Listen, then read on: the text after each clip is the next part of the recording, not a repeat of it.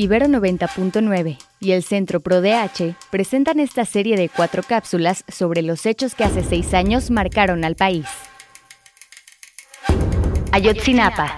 ¿Dónde estamos?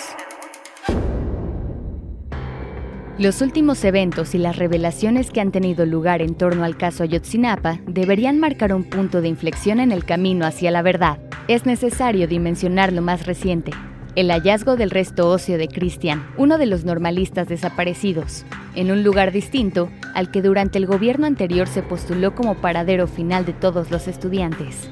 Un hallazgo que, por cierto, se apoyó en los más altos estándares científicos para la identificación genética y se notificó a la familia directamente implicada de la manera más digna posible. Las implicaciones de la localización de este fragmento de verdad son, ante todo, dolorosas.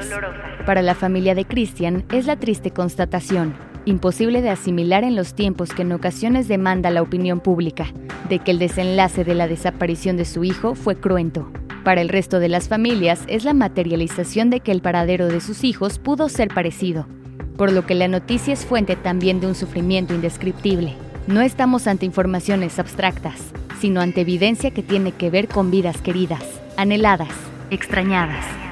Pero como los propios familiares han afirmado, su lucha ha sido siempre por la verdad, aunque duela.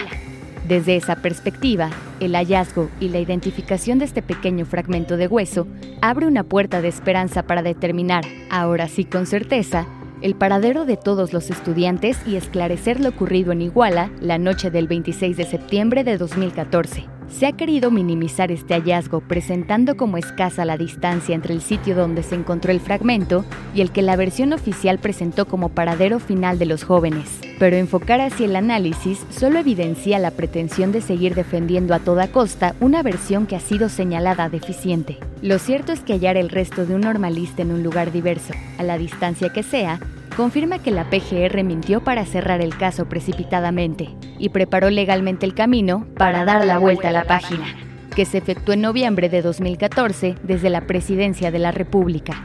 Claramente, la decisión política fue no atender nada que pudiera debilitar aquella versión oficial